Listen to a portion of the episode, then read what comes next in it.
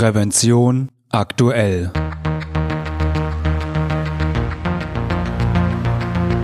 Ihr Podcast für Sicherheit und Gesundheit bei der Arbeit. Herzlich willkommen und hallo. Schön, dass Sie wieder eingeschaltet haben. Am Mikrofon begrüßt Sie Falk Sins. Liebe Hörerinnen und Hörer, in der heutigen Folge wollen wir uns mit einem der wichtigsten, wenn nicht sogar dem wichtigsten Aspekt des Arbeitsschutzes beschäftigen. Der Kommunikation. Denn die besten Schutzmaßnahmen helfen nichts, wenn sie nicht gut kommuniziert werden. Oder anders ausgedrückt, gute Kommunikation sorgt für erfolgreiche und sichere Arbeit. Ich verrate Ihnen, was zu beachten ist. Man kann nicht nicht kommunizieren, stellte der bekannte Kommunikationswissenschaftler Paul Watzlawick einst fest. Das bedeutet, dass der Mensch auch Botschaften aussendet, wenn er nicht spricht. Eine gerunzelte Stirn kann genauso eine Antwort sein wie ein gesprochenes Nein oder Ich weiß nicht. Der Kollege, der morgens nicht grüßt, sendet genauso eine Botschaft aus wie der Chef, der auf jede Nachfrage gereizt reagiert. Die Frage ist also nicht, ob oder wann wir kommunizieren, sondern wie wir kommunizieren. Und damit verbunden, wie werden wir verstanden? Die Antwort auf die Frage ist entscheidend für das Funktionieren betrieblicher Abläufe. Ohne den regelmäßigen Austausch von Informationen kann kein Unternehmen existieren. Denn Kommunikation ist nichts anderes als die Verständigung zwischen Menschen, aber auch zwischen Mensch und Maschine mit Hilfe von Sprachen und Zeichen. Gute Kommunikation sorgt für einen effektiven Informationsfluss und damit für erfolgreiche und sichere Arbeit. Deshalb müssen besonders Führungskräfte und die betrieblichen Akteure, die mit dem Arbeitsschutz betraut sind, wie Fachkräfte für Arbeitssicherheit oder Sicherheitsbeauftragte, gut kommunizieren können. Sie müssen in der Lage sein, ihre Botschaften so zu vermitteln, dass sie vom Gegenüber verstanden werden. Es bringt nichts, wenn der Kollege zwar sieht, dass die Führungskraft oder der Sicherheitsbeauftragte ihm etwas erzählt, er es aber nicht versteht, weil er aufgrund des Arbeitslärms Gehörschutz trägt. Ähnlich verhält es sich, wenn die Information zwischen Tür und Angel oder auf dem Sprung kurz vor der Mittagspause oder dem Feierabend transportiert wird. Die Wahrscheinlichkeit, dass nur ein Teil der Information beim Gegenüber ankommt, ist groß in solchen Momenten. Deshalb sollten Personen, die wichtige Informationen kommunizieren wollen, darauf achten, dass der Gesprächsrahmen passt und die Voraussetzungen zur Verständigung gegeben sind. Doch nicht nur der Gesprächsrahmen muss stimmen, auch die Information selbst muss so vermittelt werden, dass sie vom Gegenüber verstanden werden kann. Es bringt nichts, wenn der eigene Vortrag voller Fachtermini ist, die dem Gesprächspartner nicht geläufig sind oder wenn die Information mit einer zu hohen oder zu niedrigen Sprechgeschwindigkeit vorgetragen oder wenn das Gesagte zu undeutlich ausgesprochen wird. Wer kommuniziert, sollte deshalb vorher überlegen, welche Informationen transportiert und wie sie vermittelt werden sollen. Egal, ob es sich um eine Unterweisung mehrerer Kollegen handelt oder um ein Feedbackgespräch unter vier Augen. Wichtig ist, die Information so einfach wie möglich zu transportieren. Das heißt, möglichst kurze Sätze bilden und unnötige Verschachtelung vermeiden. Die Ansprache sollte so lange wie nötig, aber so kurz wie möglich sein, damit alle relevanten Informationen übermittelt werden können und um zu verhindern, dass die Gesprächspartner irgendwann abschalten.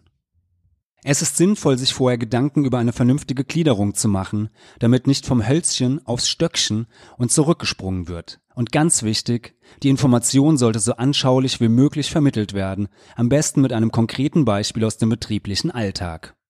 Doch trotz den besten Unterweisungen und den besten Kommunikationsskills.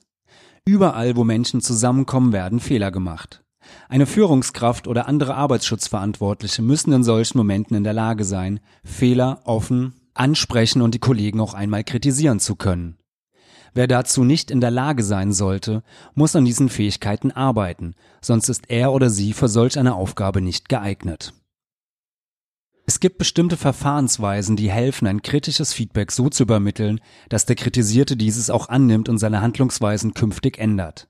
Das Feedback muss wertschätzend und konstruktiv geäußert und die Sache von der Person getrennt werden. Der Ton macht schließlich die Musik. Wird der Kollege mit den Worten kritisiert, du Depp machst alles falsch, wird das Feedback vermutlich die Gesprächsatmosphäre vergiften und höchstens dafür sorgen, dass das Verhalten widerwillig geändert wird. Die Beziehung zum Kollegen dagegen wird auch fürs Erste angespannt sein. Besser ist es, die Kritik wie folgt zu äußern. Herr Müller, Sie wissen, ich schätze Sie und Ihre Arbeit sehr, aber ich bitte Sie trotzdem darum, sich zu Ihrer eigenen Sicherheit an unsere Vorschriften zu halten und im Baustellenbereich einen Schutzhelm zu tragen. Kommunikation ist keine Einbahnstraße. Kommunikation ist immer auch ein Dialog. Deshalb ist es nicht nur wichtig, Feedback wertschätzend äußern zu können, sondern Feedback auch wertschätzend zu empfangen. Dazu gehört, den Feedbackgeber aussprechen zu lassen. Ebenso sollten schnelle Rechtfertigungen für das eigene fehlerhafte Verhalten vermieden werden. Auch wenn der erste Reflex das anders sehen sollte. Im Gegenteil, selbst wenn das Feedback negativ ist, ist es gleichzeitig eine Chance, sich zu verbessern. Nur wer die eigenen Fehler kennt, kann diese abstellen. Gleichzeitig stärken konstruktive Feedbackgespräche die sozialen Beziehungen im Team und oder zur Führungskraft und sorgen somit für eine transparente, aber auch sichere und gesündere Unternehmenskultur. Die deutsche gesetzliche Unfallversicherung empfiehlt zum Geben von Feedback, sich an die drei W zu halten. Wahrnehmung, Wirkung, Wunsch. Darunter versteht die DGUV Folgendes. Erstens Wahrnehmung. Im ersten Schritt geht es darum, die eigene Wahrnehmung mitzuteilen. Beschreiben Sie möglichst wertfrei, was Sie beobachtet haben. Zweitens Wirkung.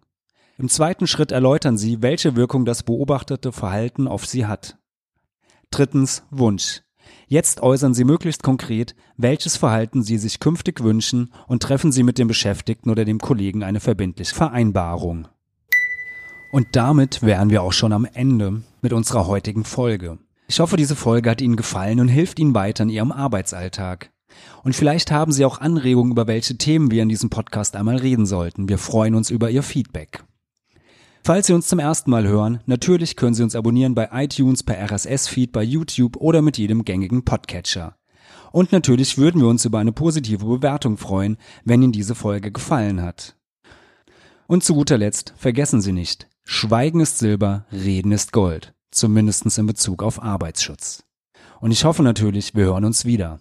Eine gute und sichere Zeit bis dahin wünscht Ihnen Ihr Moderator Falk Sins.